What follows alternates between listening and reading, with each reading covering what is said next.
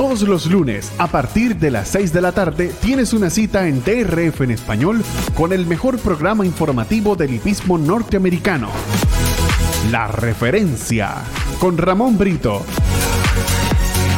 y el potro Roberto. La referencia. Entérate de todo con nosotros por DRF en español. Aficionados hípicos, bienvenidos a La referencia a través de la plataforma de los hípicos de habla hispana DRF en español, la tertulia favorita de todos los lunes. Les saluda Roberto El Potro Rodríguez, acompañado de Ramón Brito, el 30G Randy Albornoz en los controles, en un programa bastante interesante como todo, como ese es el, patrón, ¿no? Eso es lo que identifica a la referencia, pero hoy se hace más especial con temas candentes de última hora. Seguramente les ofreceremos información de último minuto y mucho más, porque aquí es donde usted se entera de todo. Si no, que lo diga Ramón Brito del 30G.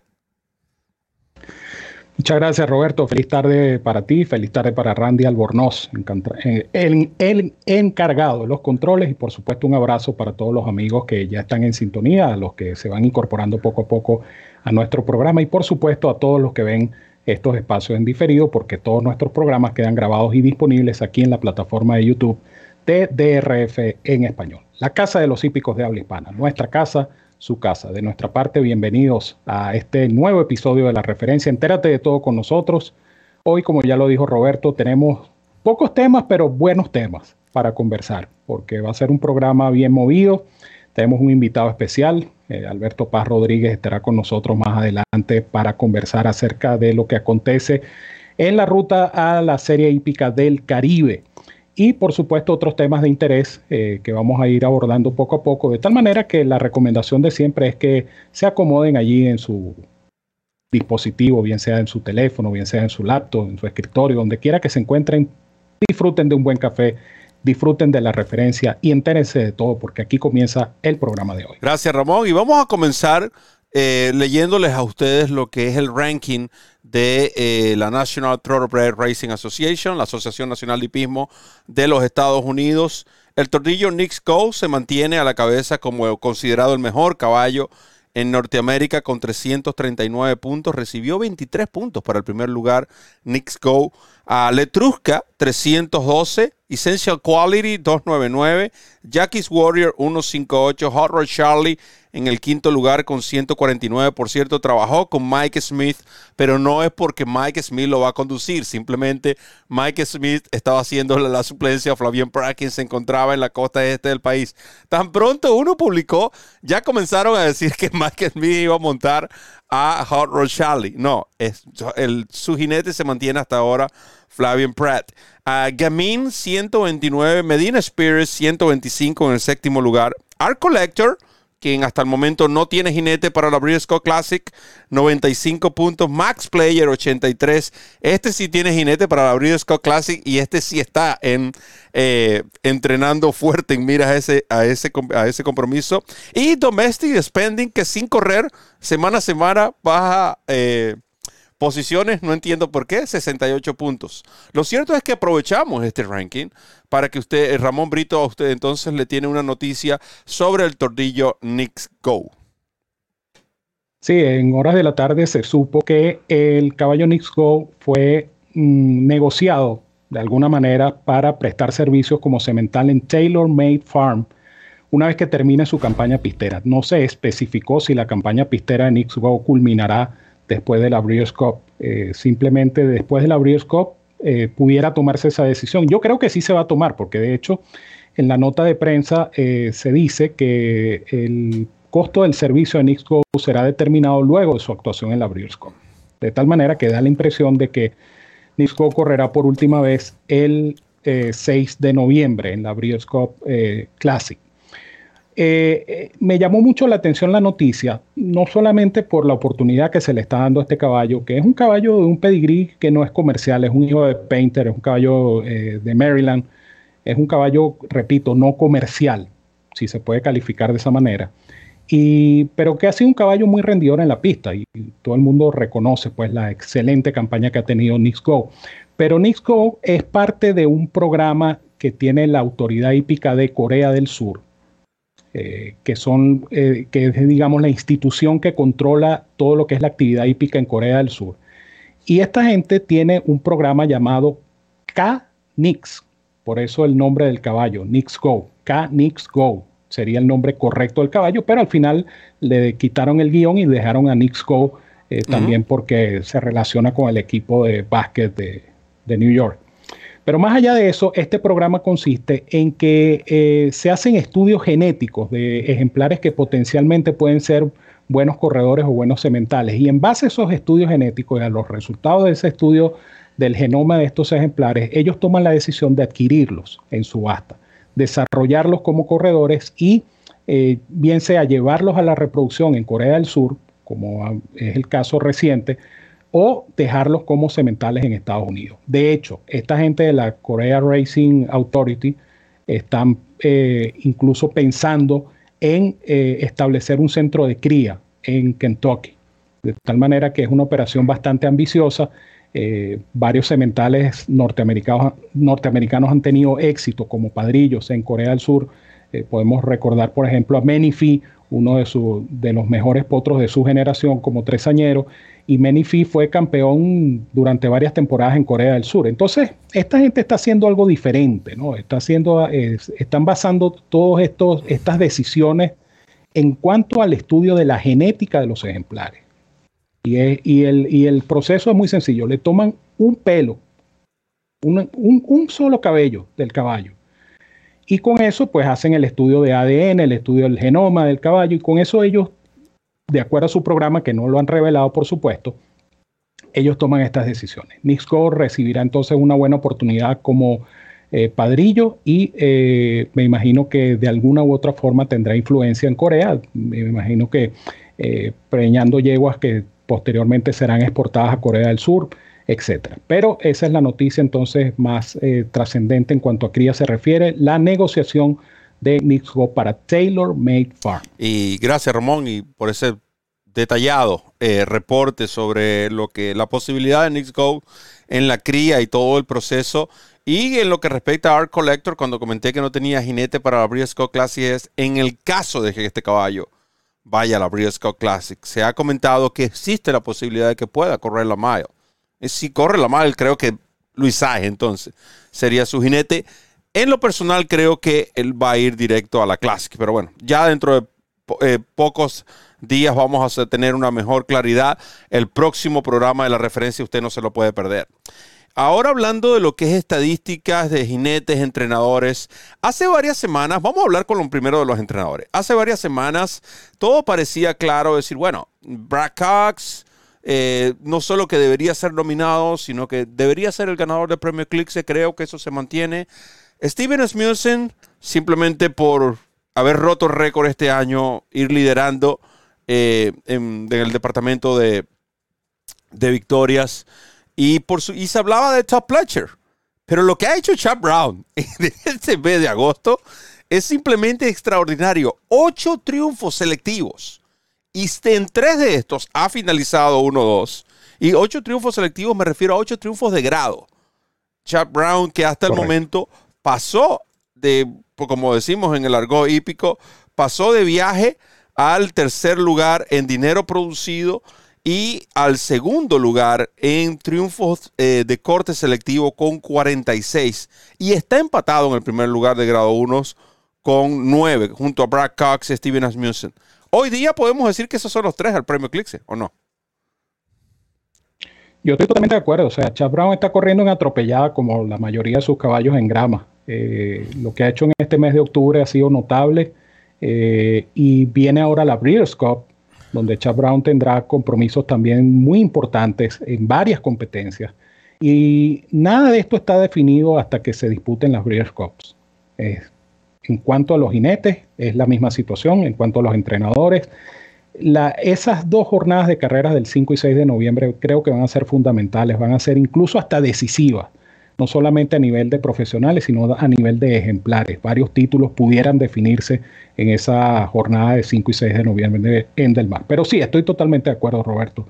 Eh, Chad Brown tiene que estar en esa trilogía en este momento. Si hay que tomar una decisión en este momento, Chad Brown tiene que estar en esa trilogía de nominados para el Eclipse Award. Bueno, ganó el Champagne con Jack Christopher, grado 1. Ganó el Why Stay con My Sister Nat. Con Blowout ganó el First Lady, grado 1. Ganó el Joe Hirsch con, con Rock Emperor.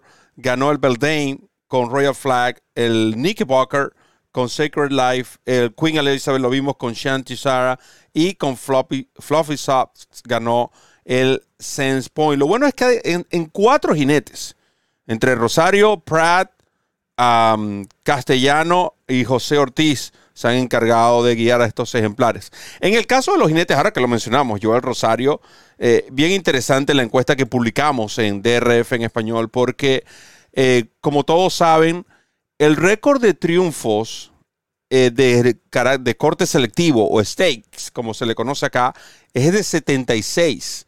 Está en poder del desaparecido Garrett Gómez. Eso sucedió en el 2007. Joel hasta el momento ha ganado 65, promediando 6.84 por mes. Faltan dos meses y medio. ¿Tú crees que Joel va a pasar ese récord? Eh, yo diría en este momento que no tiene que ganar 11 carreras selectivas y queda la mitad de octubre, queda noviembre, que, más allá de la Breeders' Cup pues tendrá algunas otras, pero diciembre no es un mes prolífico en cuanto a carreras selectivas se refiere. ¿Tiene chance? Sí tiene chance porque está ganando con una frecuencia tremenda. Es decir, si nos basamos en ese promedio mensual, teóricamente pudiera decirse que sí puede lograrlo, pero ese promedio mensual le daría para ganar 12, máximo 13 o sea que, igual sería una, situación bastante cerrada. Pero pienso que el, declive de carreras en cuanto a cantidad se refiere, por supuesto, de carreras selectivas en diciembre, creo que va a ser cuesta arriba para Joel. Puede lograrlo, no estoy diciendo que no lo pueda lograr, pero si a mí me preguntan, yo diría que, que va a ser un poquito difícil. Yo creo que sí, tomando en consideración, a pesar de que son pocas las carreras que faltan para la Breeders' Cup en cuanto a corte selectivo, pero las, las oportunidades que tienen la Breeders' Cup más el meeting de Del Mar que se extiende hasta finales de noviembre y luego comienza Santanita. Todos sabemos que Joel va a ir a California. Yo creo que tiene bastante opción, sobre todo en esas jornadas de, cuatro o cinco eventos de corte selectivo donde sabemos que Joel va a tener ejemplares con oportunidad. Pero va a ser bastante interesante. Lo mismo con los de triunfos de grado. El récord está en, eh, está en poder de Jerry Bailey en el 2003 que ganó 55, Joel hasta el momento tiene 46 triunfos de grado obtenidos, también muy cerca de ese récord. Lo interesante que Gary Gómez, Jerry Bailey y Joel Rosario tienen algo en común. Su agente, Ronald Anderson, nada más y nada menos. vaya que es eh, interesante esta estadística. En cuanto a lo que es el premio Eclipse, allí yo sí creo, eh, eh, va a ser muy difícil, Ramón, que le quiten el premio Eclipse a Joel Rosario con todo lo que ha hecho Joel, eh, los viajes, como hemos visto fines de semana, incluso hace dos, tres, tres semanas, ganó un evento de corte selectivo en tres diferentes hipódromos. y, me refiero cuando digo tres diferentes hipódromos, tres diferentes ciudades en, tres días consecutivos. Eh, eh, de nuevo, es impresionante lo que ha hecho Joel. Sí, yo creo que la campaña de Joel Rosario tiene el mérito precisamente que tú acabas de explicar. Eh, Rosario, tú lo puedes ver un día en la costa este, lo puedes ver el día siguiente en Kentucky, lo puedes ver la semana siguiente en la costa oeste. O sea, está recibiendo oportunidades en todas partes, está aprovechando, por supuesto, esas oportunidades que recibe en todas partes y está ganando con mucha frecuencia. Ha hecho todos los méritos, porque no se le puede negar que ha tenido una campaña brillante. Eh, esto, por supuesto, sin restarle brillo, hablando de brillantes, mm, sin quitarle brillo o mérito a lo que ha hecho Irat, a lo que ha hecho Luis Saez, a lo que ha hecho Flavian Pratt, eh, que han tenido campañas este, realmente destacadas. Pero creo que la de Joel Rosario, eh, y, esto se puede afianzar en esa, en esa semana o en esa doble jornada de la Breeders' Cup del 5 y 6 de noviembre. Por eso hacía el comentario cuando empezamos a tocar este tema, que esos dos días de carrera van a cobrar mucha importancia. Eh, y sobre todo esa importancia en cuanto a la definición de estos campeones, tanto a nivel profesional como de equinos, porque hay, hay divisiones en, cuanto a los caballos se refiere y la parte profesional que están bastante cerradas, están bastante complejas y es muy posible que la Breeders' Cup defina eh, cuáles serán esos campeones. Es cierto, Ramón, pero tú mencionas a Pratt. Yo creo que Pratt hoy día debería estar nominado al Premier League. Pratt lidera en triunfo grado 1 con 11, lidera en porcentaje de victorias con 27%, muy por encima de, de Irat, de Luis, eh, Sáez me refiero, y de Joel, que son los que están allí. Y Pratt es el segundo en triunfos de corte selectivo con 54. Y estamos hablando de que todo esto ha surgido a raíz de que Pratt ha decidido también incursionar más en la costa este del país. Hablando de jinetes, hablando de Ira Ortiz, otro jinete que está metido en los números, ganador y defensor, por cierto, del premio Eclipse, lo ha ganado de tres, de tres años consecutivos. Eh, recibió una suspensión, Ramón. ¿Puedes ampliarnos un poco ese detalle? Sí, Ira Ortiz eh, va a tener que cumplir una suspensión que fue negociada porque estas suspensiones, el, cumplimiento de estas sanciones se negocia y esta suspensión de tres días es a partir del 28 de octubre, según la información que estamos manejando. Y esta suspensión es a raíz de su, de su comportamiento sobre Firenze Fire en el Bosworth Stakes. Eh, yo estaba viendo la carrera minutos antes de comenzar el programa y en realidad no, no estoy muy convencido de que haya habido algún tipo de negligencia por parte de Irad en esa conducción, porque yo siempre he tenido a Firenze Fire como un caballo rematador. Firenze Fire le ha tocado correr en velocidad cuando no ha habido un velocista eh, por definición que tome la delantera. Pero esta carrera de Firenze Fire yo no se la atribuyo tanto a, la, a, una deficiencia, vamos a decirlo así, en la conducción de Irad, sino yo creo que el, el caballo que tomó la delantera se se creció en la punta y, se hizo inalcanzable. El otro caballo, Finance Fire, pues tuvo que seguir el paso y al final no pudo con un caballo que demostró calidad.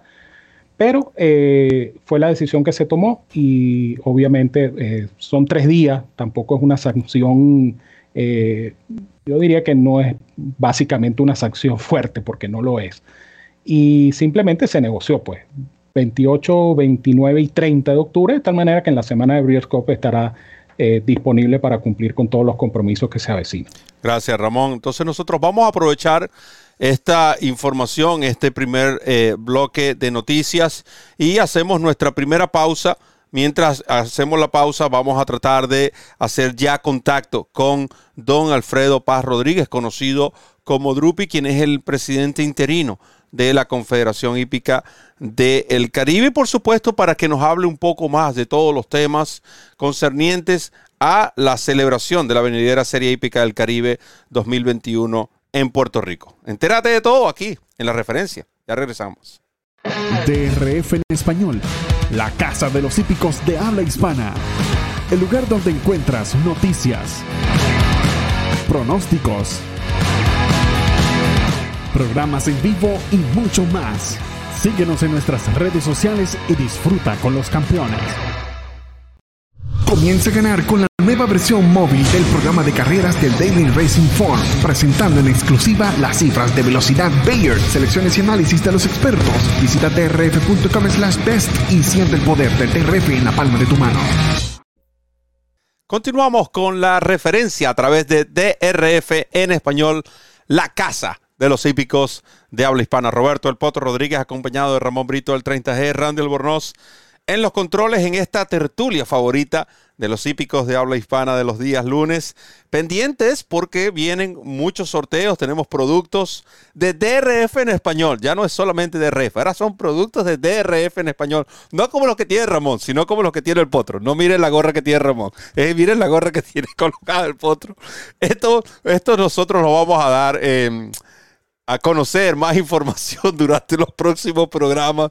Oye, Ramón, yo te quiero, viejo. Tú sabes que yo te quiero. Vamos a aprovechar entonces, vamos a aprovechar entonces y vamos a tratar de hacer contacto con Don, Alberto Paz Rodríguez, eh, conocido popularmente como Drupi, eh, aprovechando eh, que se viene la Serie Hípica del Caribe y que tenemos mucho, mucho que hablar sobre este evento.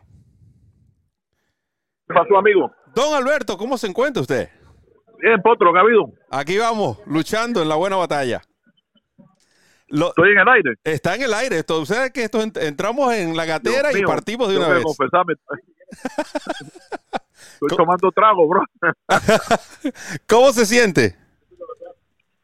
Así que le pido a tu audiencia disculpas si digo algo indebido. Así que dale. No se, no se, no se preocupe, que esta es la casa de los hípicos de, habla hispana y todos nos entendemos.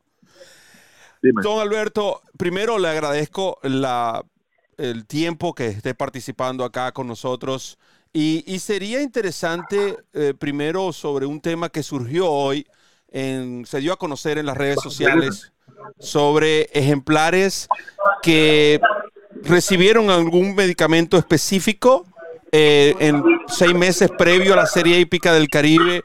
Usted puede, estos ejemplares no, puede, no pueden participar según los reglamentos. ¿Puede explicarnos un poco o, aclararnos esta situación que existe? Bueno, mira, es la misma situación que hemos vivido en los últimos años que fuimos a Gold Spring. Las autoridades norteamericanas nos exigían, igual que a nivel mundial, la International Federation Racing Authority, que los anabólicos están prohibidos. Y aparentemente habían, nos enteramos ahora que países no estaban cumpliendo con, con, el artículo 6 del reglamento internacional sobre esta medida. Entonces, Puerto Rico exige, igual que Goldstream, que se le hagan pruebas de anabólicos con seis meses de anterioridad, bueno, tres o cuatro meses de anterioridad, y si pasan de 25 eh, picogramos, está permitido porque en 60 días lo borran y no va, no es que esté permitido, o sea, no lo castigan. Pero el caballo que viaje con mayor cantidad de esa, sencillamente no lo van a dejar participar. Y por eso que le exigieron a, todos los países que mandaran las muestras de sangre para hacer estos análisis. Y eh, Panamá eh, teníamos caballos que, que estaban casi en el límite porque Panamá no estaba prohibido, pero ya en estos días va a salir en la Gaceta Oficial una ley y ya la International Federation of Racing Authority nos, nos pidió que le mandáramos el comunicado porque va a salir en la prensa norteamericana y en la prensa en Francia donde se donde se dio la cita esta el día antes del Arco de Triunfo que se reúnen las autoridades internacionales que tocan todos estos temas de todos los medicamentos que están prohibidos en la hípica. Así que ahora eh, escuchamos hoy y no, no sabemos oficialmente de que hay un animal que era muy prominente que, que se pasó del límite y que no va a ir a participar. No quiero mencionar nombre porque no estoy autorizado y no está confirmada la noticia. Pero inclusive de Panamá se han bajado caballos que no van a ir porque estaban fuera del límite. Esa es la realidad. Perfecto. conmigo, conmigo, como usted sabe, comparte el programa Ramón Brito, el 30G, quien eh, reside en Venezuela y que tiene mucho más conocimiento que yo eh, del hipismo venezolano. Ramón, ¿alguna pregunta para el doctor Paz? Alberto, primero un gran abrazo desde acá de Caracas, Venezuela. Y el, el punto es que eh, es un secreto a voces, tampoco, tampoco es un tema desconocido el hecho de que la situación del hipismo en Venezuela ha cambiado de manera radical y es, repito, un secreto a voces que no hay ningún tipo de control en cuanto a medicación se refiere, en cuanto a, pruebas post carrera se refiere. Y es posible que esta situación eh, esté afectando, en este caso, eh, el, ejemplar que se ha mencionado es Sando Valera, que es la principal representante potencial de Venezuela en el Clásico del Caribe, pero esto es producto de una situación que viene eh, arrastrándose durante cierto tiempo, de que no hay reactivos para hacer las pruebas post carrera. Y entonces los caballos están corriendo, amén de que son caballos en escasez numérica, los caballos están corriendo sin ningún tipo de control. Y entonces esto es lo que ha traído como consecuencia esta situación que pudiera potencialmente, porque como usted bien lo dijo, no es oficial, pero potencialmente pudiera eliminar por lo menos un ejemplar como este de la competencia. Bueno, qué tristeza oír esa noticia, ¿no? Pero a mí me extraña que ustedes que han sido tan estrictos en Venezuela con todo esta eh, todo este control de medicamentos, porque recuerdo perfectamente cuando ustedes tuvieron unos eventos internacionales de magnitud y que Venezuela fue uno de los primeros países que se gastaron no sé cuántos millones en, poder detectar cuantitativamente sustancias prohibidas. Inclusive descalificaron a atletas de diferentes países a nivel mundial. Así es que lamentablemente eh, yo sé que el presidente del instituto es una persona que tiene un amor increíble por la hípica y se ha salido de, digo, no, no se ha salido de su camino, sino que ha brindado lo que nadie había brindado con anterioridad para, para hacer sede, pero bueno, la situación no, ameritaba y no teníamos los votos de los delegados para que fuese en Venezuela. Pero sabemos la calidad de hípica que ustedes han tenido toda la vida. Y es, nos extrañó mucho cuando vimos la noticia esta mañana. No quise mencionar nombres, como te dije con anterioridad, sabía quién era y, y lamentamos este incidente, ¿no? Y, y recuerda tú que nosotros pasamos una vergüenza grandísima en el año 2016 cuando uno de los animales nuestros salió positivo de anabólicos en la prueba en Puerto Rico y lo descalificaron y multaron a dos entrenadores. O sea que esto no es nada nuevo. Los norteamericanos nos los exigían eh, enfáticamente. Entonces, en México, Venezuela, Puerto Rico, Dominicana, todos lados está prohibido este, este medicamento. O sea que hay que, hay que, hay que poner orden en casa. Mi, mi, pregunta es, mi pregunta es desde el punto de vista hacia la, lo que es la organización de la Confederación Hípica del Caribe. ¿Existe una manera de eh, emplear algún tipo de, digamos, de seguimiento a estos ejemplares desde el principio del año o o a los hipódromos que forman parte de la Serie Hípica del Caribe, hacer este tipo de seguimientos a principio de año y no esperar cuando estamos tan cerca de los eventos, que se puedan emplear algún tipo de lineamientos, no sé, estatutos que mensualmente se estén estudiando o se estén eh, eh, llevando a cabo um, exámenes a los ejemplares que tendrían pos la posibilidad de participar en una serie hípica. No, definitivamente. Y fíjate tú que nosotros enviamos las muestras nuestras a la Universidad de Cornell y a la Universidad de la Florida.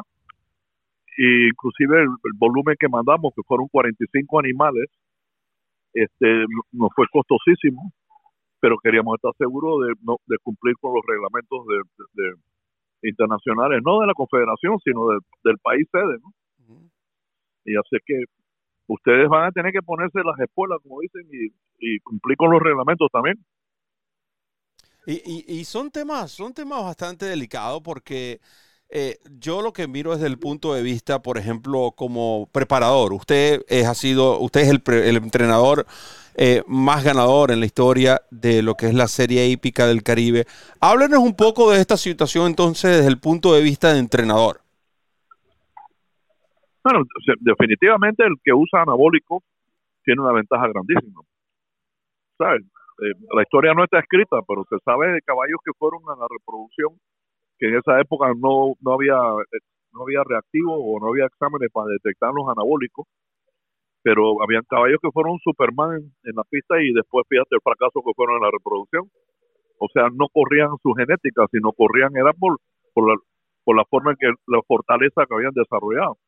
Y si me, y si me refiero a los humanos, me remonto a todos los grandes jugadores de béisbol que han sido descalificados de todos sus honores que usaron anabólicos. Ahí sí te puedo decir los nombres, Barry Bonds, Sammy Sosa, Alex Rodríguez, Roger Clemens, y fíjate tú, Armstrong, el mejor ciclista en la historia del mundo, le quitaron todas las medallas y todos los reconocimientos porque salió positivo anabólico. O sea que no es nada nuevo.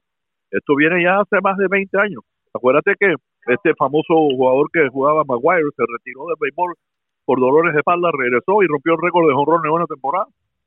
¿Y qué era? Anabólico. El anabólico te da una fortaleza.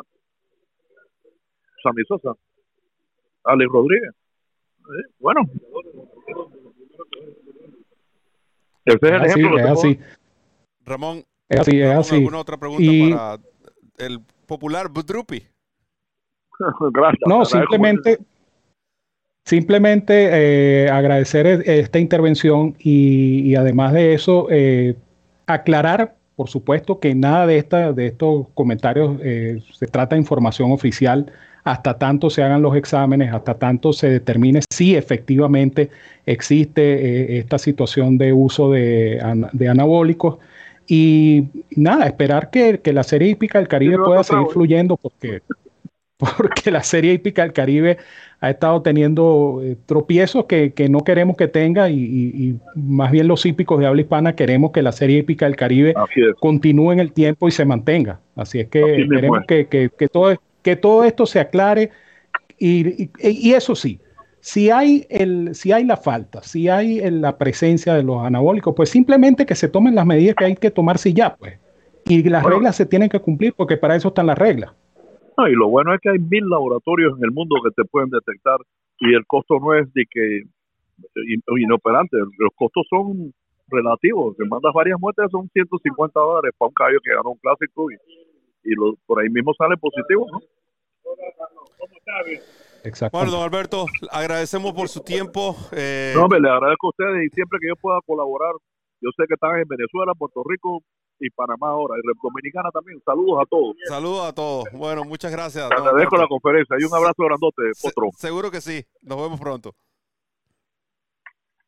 Bueno, interesante por demás, Ramón, ¿no? Los, comentarios, además de la, de la fondo. Bueno, estamos en vivo. oye, eso es lo bueno de hacer los programas en vivo. Ahora, apartando un poco eso. Eh, eso sí son otros 500 mangos. Ah, el, eh, la situación realmente, y, es mi pregunta, ¿no? Eh, ¿Cómo se puede tener en nuestros países un mejor control sobre este tema de la medicación? según tengo entendido, en Venezuela desde hace mucho tiempo no se practica, ¿no? Lo que es la parte de reactivos, ¿es que se dice? Sí, los exámenes, por carrera. Eh, los que determinan, obviamente, si estos caballos usaron medicamentos prohibidos o no. Entonces, eso, eh, eh, estas son las consecuencias de esa libertad que se le ha dado, en este caso, a los entrenadores. Lo que pasa también, Roberto, es que los, los, hipismos latinoamericanos, es decir, no solamente es el caso de Venezuela, sino esto incluye a Panamá, esto incluye a República Dominicana, esto incluye incluso, eh, por supuesto, a México. Eh, la, situación de, de, los hipismos caribeños no es, no es sencilla, no es fácil. Hay una merma en el espectáculo, hay una merma en la cantidad de ejemplares que se ha radicalizado sobre todo en Venezuela, cuando vemos que la producción equina anual, que en algún momento de la vida llegó a ser de 2.500 productos por año, hoy en día está, si acaso, si acaso, llegando a 300 ejemplares por año. Entonces, eh, esto más una crisis económica, más una crisis este, social como se ha presentado aquí, eh, ha traído como consecuencia esto, pues que, tenemos un, hipismo que no se puede comparar y, eh, a eso hacía referencia Alberto Paz Rodríguez eh, cuando decía que el hipismo venezolano pues era un hipismo reconocido, prestigioso, un hipismo fuerte. Hoy en día eso no, lamentablemente no se puede decir. Lamentablemente no se puede decir. Y el que lo diga está mintiendo. ¿Por qué? Porque eh, eh, esto, se ha, dejado de ser un hipismo y se ha convertido en carreras de caballos. Así de simple. Y al no haber controles, esto, esto lo que ha permitido es que eh, ejemplares que de poca calidad puedan seguir corriendo, puedan seguir en actividad y puedan correr, no sé, tres veces al mes, cuatro veces al mes, porque no hay la caballada suficiente para montar un espectáculo. De hecho, no se está corriendo ni siquiera dos días de carrera en Venezuela, sino un solo día de carreras en, la Rinconada, más Valencia cuando ocasionalmente se corre. Entonces, todo esto ha traído como consecuencia este tipo de situaciones. Ahora bien, establecer controles, no, simplemente establecer controles es cuando los animales lleguen al, país C donde se van a disputar las competencias y, y allí se determinan si, si están o no aptos para correr, porque en los propios países yo creo que esta situación no es tan fácil. Gracias, Ramón. Y por cierto, hablando de establecer controles en el próximo tema, bastante caliente también, ahora hablando de Estados Unidos, que también se han establecido controles en un entrenador específico. Nosotros lo vamos a hablar aquí, en la referencia, porque aquí es donde usted se entera de todo. Ya regresamos, vamos a nuestra segunda pausa y ya volvemos. No se separen. Comienza a ganar con la nueva versión móvil del programa de carreras del Daily Racing Form, presentando en exclusiva las cifras de velocidad Bayer, selecciones y análisis de los expertos. Visita trf.com slash best y siente el poder del TRF en la palma de tu mano. Continuamos con la referencia a través de DRF en español, la casa de los hípicos de habla hispana. Roberto El Potro Rodríguez, acompañado de Ramón Brito, el 30G. Randy Albornoz en los controles. Muy activo el chat, sobre todo que contamos con la presencia y la participación, porque sabemos que siempre está, pero cuando participa nos hace sentir mucho mejor. Don Juan Oliaga, a quien les enviamos nuestro Cariño, nuestro respeto y admiración. Y siempre agradecimiento por el apoyo brindado a DRF en español. Hablando de Don Juan Oleaga, mencionando Don Juan Oleaga, esas carreras que tanto le gusta. El fin de semana pasado se eh, disputaron, se disputó en Ascot el, el Champions Day como siempre, hipódromo de primera, un eh, hipismo al 100%, y, y, haciendo ese contraste, ¿no? Del tema que venimos tocando ahora, el tema que pasamos en esta etapa. Lamentablemente es así, es la, la cruda realidad. Son dos hipismos totalmente diferentes, dos mundos totalmente diferentes, si es que a uno se le puede seguir llamando hipismo, como bien lo decía Ramón. Eh, me, sorprendió la, para mí la carrera que le ofrecía o le ofreció un punto, el puesto a su ganador para la Breeders' Cup Mile, que por cierto no va a estar presente Baet. Eh, ¿Cómo viste esa carrera, Ramón? Ahí sí no te puedo, no te puedo comentar. Ah, por cierto, eh, porque tú estabas. es cierto que Ramón estaba, Ramón, lamentablemente, Ramón el sábado pasado estuvo un poco quebrantado de salud allí, pero eh, un, poco bastante. un poco bastante. Eso ocurrió en el, en el Queen Elizabeth. Eh, este caballo eh, derrotó a Palace Spear y se confirmó que ninguno de los dos ejemplares van a participar en las venideras Breeders' Cup. Y tu ejemplar, o uno de tus ejemplares favoritos, vamos a aclarar porque no es de Ramón, sí, Miss Reef, no pudo esta vez, falló. Sin embargo, oh, más allá de los caballos que ganaron, los que no pudieron ganar, quienes vienen, es el evento en sí, lo que representa Ascot, lo que representa el Champions Day. La reina eh, estuvo presente. Eh, de, nuevo, esto es, para aquellos que amamos el hipismo, podemos decir que esto es hipismo en su máxima expresión. Sí, definitivamente. es digamos, la, yo diría que la meca del hipismo en cierta forma viene siendo Ascot y, todo lo que representa eh, primero ese gran meeting de julio y luego el Champions Day. Eh, porque Ascot es precisamente eso, es la esencia del hipismo, son carreras importantes, son, es un espectáculo tradicional que conserva esa, esa, esa prestancia que debe tener el hipismo y que ha tenido desde hace ya siglos. Y yo creo que es un ejemplo, alguien decía en el chat que es un ejemplo a seguir, y ciertamente, pues, hay, hay, hay instancias en el mundo que han tratado y han, y han hecho lo posible por tener eso, espectáculos bien organizados, bien montados, bien presentados, con carreras de calidad, en pistas de calidad, eh, es decir, un escenario ideal para el hipismo, para lo que tanto nos gusta. Ramón, yo creo que en estos próximos 17 minutos vamos a poder abordar este tema. Eh, un tema que no deja de ser eh, contradictorio, eh, en lo personal, aquí sí estoy un poco a favor de, digamos, o en defensa, que no quiero colocarme completamente en defensa, pero me refiero a que los ejemplares de Bob Buffer para la Breeders' Cup, y esto fue un acuerdo, vamos a, hay que aclarar que esto fue un acuerdo. Recuerden que primera, en primera instancia, Breeders' Cup había anunciado que eh, se llevaría a la mesa la posibilidad de no permitir a ejemplares entrenados por Bob Buffer participar en la Breeders' Cup. Luego, después de esas creo, conversaciones, se, dio, se le dio a conocer que Bob Buffer tenía luz verde para participar, o ejemplares entrenados por Bob Buffer tenían luz verde para participar en el venidero Campeonato Mundial de la Copa de Criadores. Ahora se dio a conocer que estos ejemplares van a tener, digamos, eh, una, supervisión y se le van a exigir, vamos a más, eh, digamos, los, lo que son los estudios previo a la carrera, post carrera, y van a ser costeados por el mismo buffer. Ahora, está bien, quizás la Breeders' Cup en este caso y el mismo hipismo está tratando de evitar un escándalo como lo sucedido en el Kentucky Derby, que todavía hasta la fecha no sabemos quién, si realmente Medina Spirit es oficialmente el ejemplar ganador. Pero yo creo que esto es algo que si tú lo vas a aplicar, tú deberías aplicarlo a todos los entrenadores. ¿No es así o estoy equivocado? Estás en lo cierto y estás en lo correcto, porque de hecho eh, lo que hizo Breeders' Cup, eh, para ampliar un poco más esa información, eh, fue una suerte de, reunión especial, vamos a decirlo así, una reunión especial que incluyó a Buffer para estudiar su participación o no en la venidera Breeders' Resulta que Breeders' en su reglamento dice que aquellos entrenadores que tengan eh, infracciones en los 12 meses anteriores al evento con sustancias que estén en la clase 2 de la clase 2 es ya una, clase superior, ¿no? Va en orden descendente, del 1 hacia abajo.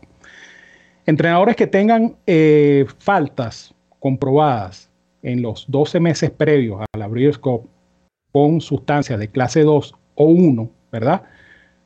Automáticamente quedan eliminados de participar en la Breeders' El caso de Medina Spirit corresponde a una sustancia que está en la categoría 4, en la clase 4. Entonces, por ese lado, no pueden eh, sancionar o no pueden prohibir la participación de buffer en el evento. Y yo creo que bajo ese, bajo ese concepto es que se toma la decisión final de definitivamente darle luz verde. Ahora bien, esa luz verde se dio de una manera que a muchos no nos convence. Y es lo que dice Roberto. Se van a tomar muestras especiales. Se va a establecer un protocolo eh, adicional de vigilancia con cámaras de seguridad a las 24 horas del día con los ejemplares de buffer. Pero ¿qué pasa con, eh, con entrenadores como Peter Miller, por ejemplo?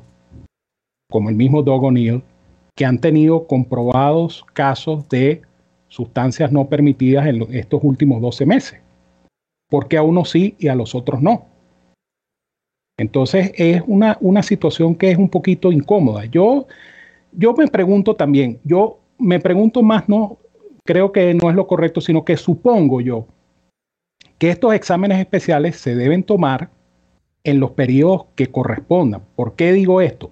Porque en el caso de la betametasona, que es la famosa sustancia por la cual está este, enredado Medina Spirit, betametasona tú la puedes utilizar hasta 15 días antes de la carrera. No sé si es 15 o 14 días, pero por ahí va la cosa. ¿Qué pasa si le toman la muestra a un ejemplar de buffer 16 días antes de la carrera y sale positivo con betametasona? ¿Lo, ¿Lo, van a prohibir correr? No, porque por reglamento no deberían hacerlo. Entonces yo pienso que estas pruebas deben ser tomadas también dentro de los lapsos correctos en cuanto a la, anterioridad del uso del medicamento eh, en comparación con la carrera. Pero más allá de eso, lo que, lo que causa cierta incomodidad es eso. O sea, es que se está, se está haciendo ya este, este caso de Buffer como, como, un, como, una, como una suerte de novela o como una suerte de, de, rodeo en contra de Buffer, porque hay otros entrenadores que han cometido faltas en número mayores, porque aquí estamos hablando del caso de Medina Espiri nada más. Exacto. Porque los otros casos ya fueron resueltos. El caso de Charlatan, el caso de Gamín, etc. Y esos casos fueron resueltos y engavetados. Entonces estamos hablando del caso de Medina Spirit nada más. Y el caso de Medina Spirit todavía no se ha resuelto. Oficialmente no se ha resuelto porque, bueno, ya ustedes saben que la muestra se, extravió en Nueva York. Me imagino que se extravió porque definitivamente no ha aparecido, nadie dice nada. Hay un hermetismo este, absurdo con respecto a esta situación. Y entonces, por ese caso, Nueva York armó ese escándalo.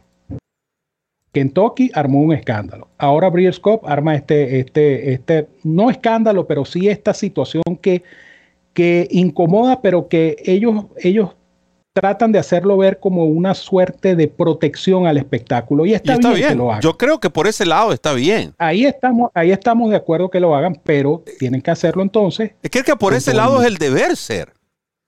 Correcto. Para un, para un, para obtener, para tener un, eh, digamos, espectáculo limpio y esa transparencia entre el espectáculo y el público, sobre todo el público apostador, que es el que va a confiar su dinero en las apuestas que se van a realizar en la Breeders' Cup, es una transparencia necesaria y creo que Breeders' Cup está haciendo lo correcto. Pero ¿por qué en, a un entrenador en específico? Es mi, mi pregunta y quizás es la pregunta de muchos. Porque tú bien lo mencionaste, entonces tendríamos que ir a ver cuáles son los entrenadores que han tenido positivos, y no solo de categoría 1 o 2, entonces vamos a, porque si el caso de Medina Spirit en particular es una categoría 4, entonces vamos a ir a categorías hasta cuatro.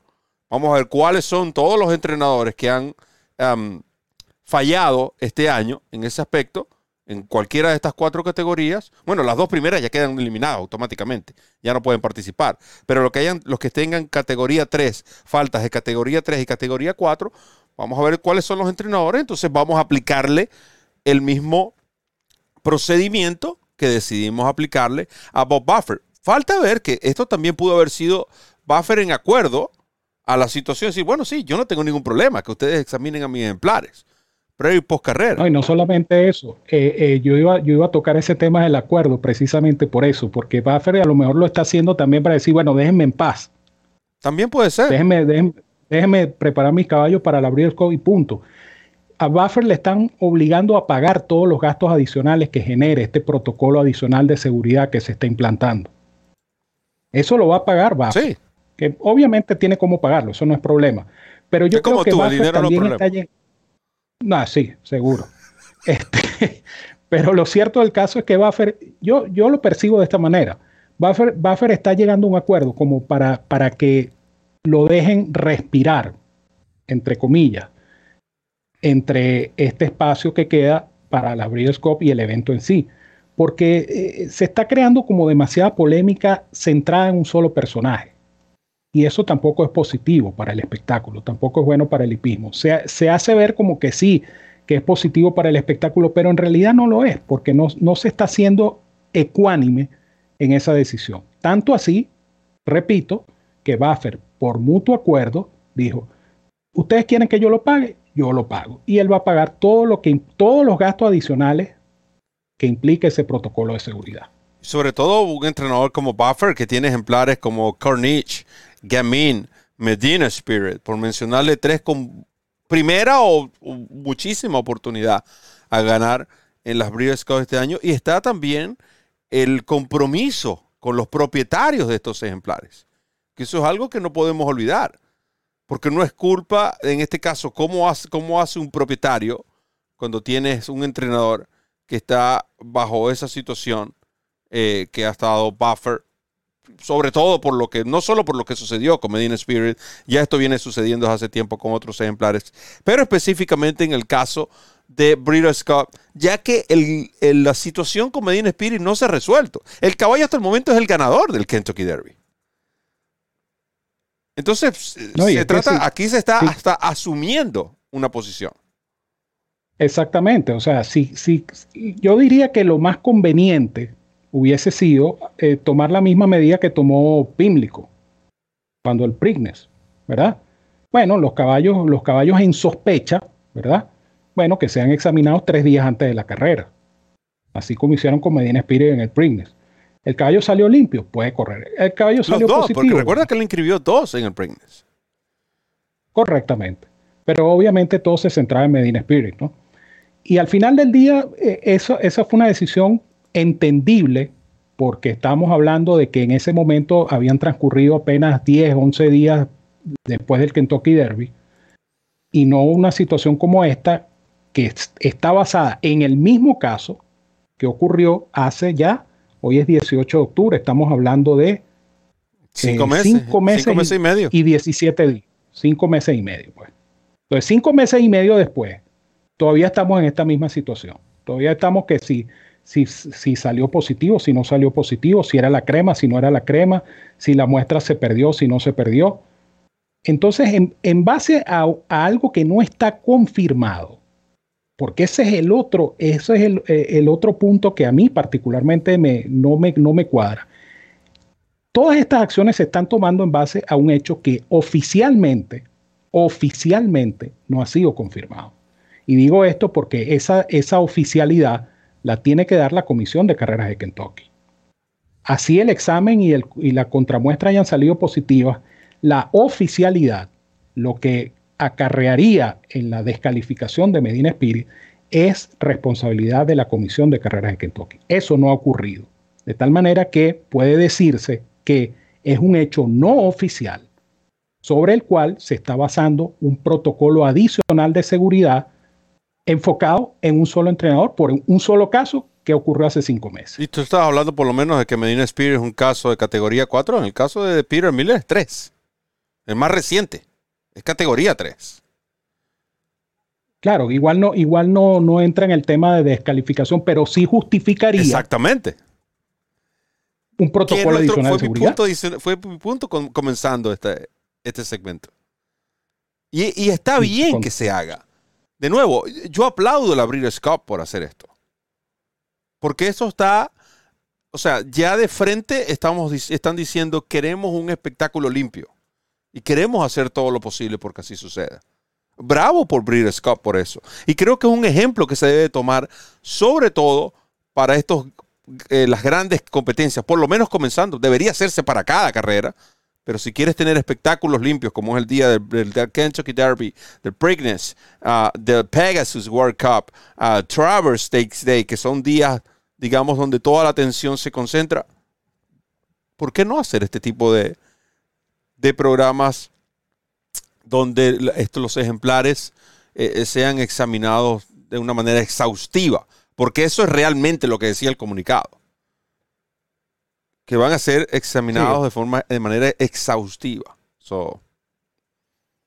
Sí, va a haber, va a haber un control eh, estricto, vamos a decirlo así. Eh, incluso va a haber pruebas a, eh, random, ¿no? Este, aleatorias de, estos ejemplares, de tal manera que, es, un protocolo bastante severo. Yo estoy de acuerdo contigo en eso, ¿no? la intención es plausible. Es decir, la intención es buena. Tratar de, asegurarse de que el espectáculo no conlleve este tipo de situaciones eh, que traen consecuencias fatales, como ocurrió en el caso del caballo que el Mongolian, Mongolian, ¿qué? Se llamaba. Mongolian Groom, ¿no era? Mongolian Groom, exactamente. Situaciones que, pudieron haberse evitado si hubiesen existido estos protocolos o si se hubiesen aplicado protocolos similares en ese momento. A lo mejor se hubiese evitado una situación como esa. Repito, la intención está buena, pero eh, debe ampliarse. Entonces, debe extenderse a todos aquellos profesionales que tengan faltas similares. No solamente enfocarse en un caso porque es el caso eh, más publicitado, es el caso más conocido o es el caso más relevante porque se trata, por supuesto, del Kentucky Derby. Y no, sino que la ley para todos, ¿no? La, la, equidad de la ley debe ser para todos. Entonces, si la ley es para uno, debe aplicarse de igual manera para el resto de los profesionales. Eso es correcto. Bueno, Ramón, yo creo que hemos llegado um, en buen término, como dices tú, ¿no? Al, final de este programa, un programa dinámico, un programa como siempre, eh, con información de última hora, donde tuvimos la participación de eh, don Alberto Paz Rodríguez, quien nos aclaró un poco lo que sucede eh, con ejemplares en miras a la serie hípica del Caribe. tocamos este tema de buffer y estén pendientes de nuestras programaciones porque tenemos mucho para ustedes. Realmente lo que está haciendo DRF en español, corriendo esa milla extra para todos sus fanáticos, es día a día buscar los mejores eventos. Nosotros estaremos presentes, eh, Dios mediante, en las Breeders' Cup para llevarles a ustedes el desayuno en las Breeders' Cup por segundo año consecutivo. Recuerden que por primera vez en la historia nos convertimos en la primera plataforma el año pasado en llevar este evento en español. Me refiero al desayuno en las Breeders' Cup, que son los cuatro días previos a las Breeders' Cup. Eh, programa en la mañana, un programa donde tenemos la participación de ustedes y de muchos invitados que se van a dar cita también este año. Pronto le daremos más información oficial al respecto, pero vayan preparando sus calendarios, sobre todo que vamos a tener la ventaja de que el, evento va a ser en la costa oeste del país, es decir, los que vivimos en la zona este y muchos de los que viven en la cuenca del Caribe van a ganar tres horas, no te van a tener que despertar tan temprano para disfrutar. Para nosotros los hispanos va a ser, eh, que vivimos en esta zona del país, va a ser un, brunch de, en las Breeders' Cup, pero esos son otros 500 mangos, Ramón, con la despedida. Así es, Roberto. Eh, estamos muy agradecidos. Eh, me uno pues al agradecimiento obvio hacia Alberto Paz Rodríguez, eh, aclarando una vez más que es una conversación totalmente informal, una conversación donde no hay, no se dijo nada de manera oficial y esta aclaratoria hay que hacerla porque muchos de estos comentarios pudiesen ser mal interpretados a, posteriori, entonces hay que aclarar esta fue una conversación donde no se estableció nada oficial, simplemente se está haciendo un comentario acerca de una situación potencial que pudiera presentarse con respecto a la serie hípica del Caribe. Entonces, valga esta aclaratoria pública para evitar eh, malas interpretaciones y comentarios malsanos que pueden presentarse luego de este programa. Más allá de eso, el agradecimiento también a ustedes, amigos que nos siguen, por la sintonía, por el apoyo y por supuesto por su participación en el chat, en esta tertulia de lunes a lunes, que tratamos de hacer con mucho cariño, tocando los temas de real interés, los temas que a ustedes les, les gusta conversar, los temas que ustedes necesitan conocer. Eso es lo que procuramos hacer acá en la referencia de lunes a lunes. Estén pendientes porque a partir del miércoles comienza la repartición de mangos con nuestro tradicional miércoles de mangos. El día miércoles, el jueves estaremos analizando Woodbine, el viernes estaremos con Kineland nuevamente y el sábado un programa especial analizando competencias selectivas. Amén de esto, nuestros productos de, descarga gratuita, como son la guía del pool, como son los, eh, los pics tanto de Banan como de Roberto, como de este servidor, y por supuesto el producto bandera de DRF en español. La referencia que estuvo muy bien, Roberto, estuvo muy bien la referencia el sábado. Yo al día siguiente fue que pude ver esos resultados y dije, oye, nos fue bastante bien, gracias a Dios, con el pronóstico en la referencia. Totalmente gratis para ustedes. Ah, muy importante. Una noticia que les tengo, que esto ni, Roberto lo sabe. Por ahí viene el 2 por 1 Oh, cierto.